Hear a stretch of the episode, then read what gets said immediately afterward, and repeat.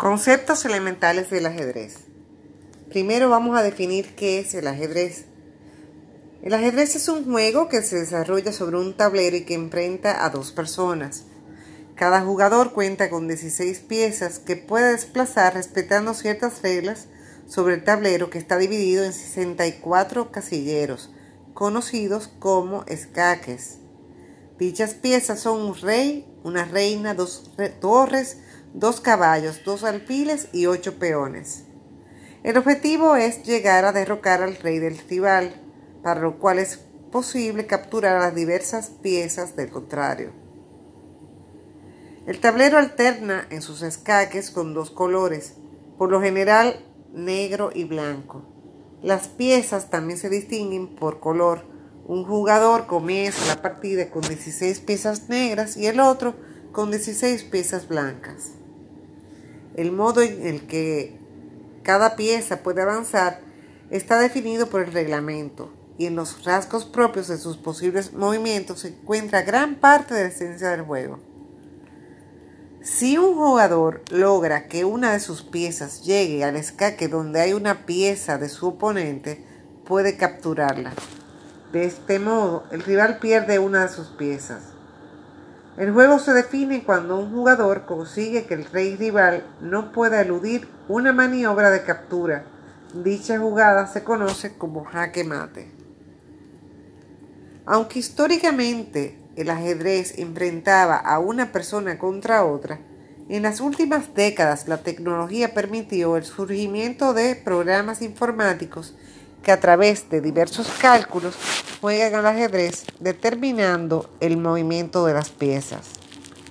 De este modo, una persona puede jugar contra una computadora o incluso es posible que dos sistemas informáticos se enfrenten entre sí. Ahora vamos a ver los movimientos del ajedrez. Iniciamos con el peón. El peón en el tablero de ajedrez no existe una pieza más débil y numerosa que el peón. Su movimiento más frecuente es hacia el frente, de a una casilla. Sin embargo, el que inicia la partida puede dar dos pasos a la vez. Una de sus particularidades es que no puede capturar otras piezas del mismo modo que se mueve, a diferencia de todas las demás, sino que debe de hacerlo en diagonal alfil. Su movimiento es en diagonal y no tiene un límite de casillas, mientras encuentre espacios vacíos. Puede seguir avanzando hasta el borde del tablero.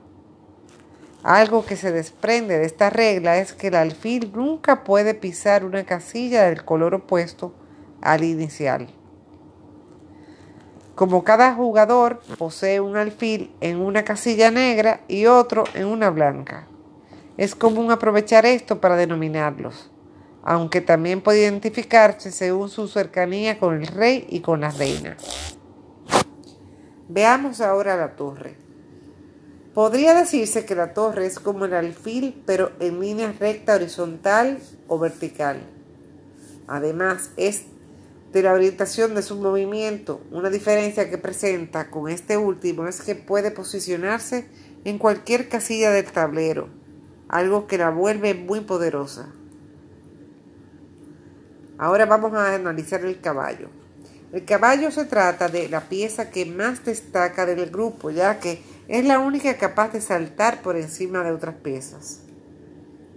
Su movimiento consiste en desplazarse dos casillas en línea recta, horizontal o vertical, y luego avanzar una formando un ángulo recto, como si escribiera una L a su paso.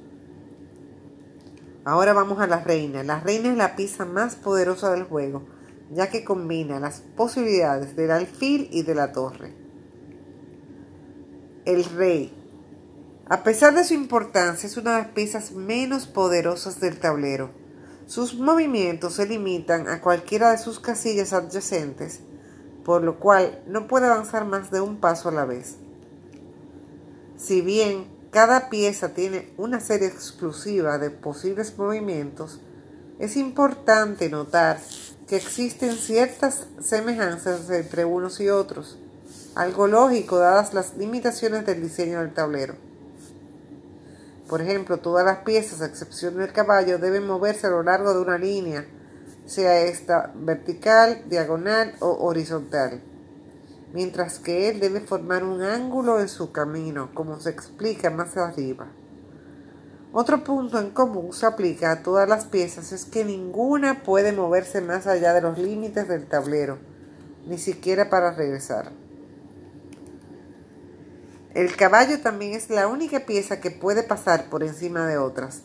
Todas las demás necesitan que su camino esté despejado para avanzar.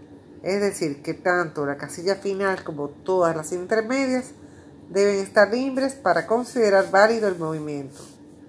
Ninguna pieza puede finalizar en una celda que esté ocupada por otra de su mismo color. Ha sido todo por hoy. Estén siempre pendientes a nuestras entregas. Recordamos que la Casa del Ajedrez tiene su tablero. Contáctelos al 809-383-8802.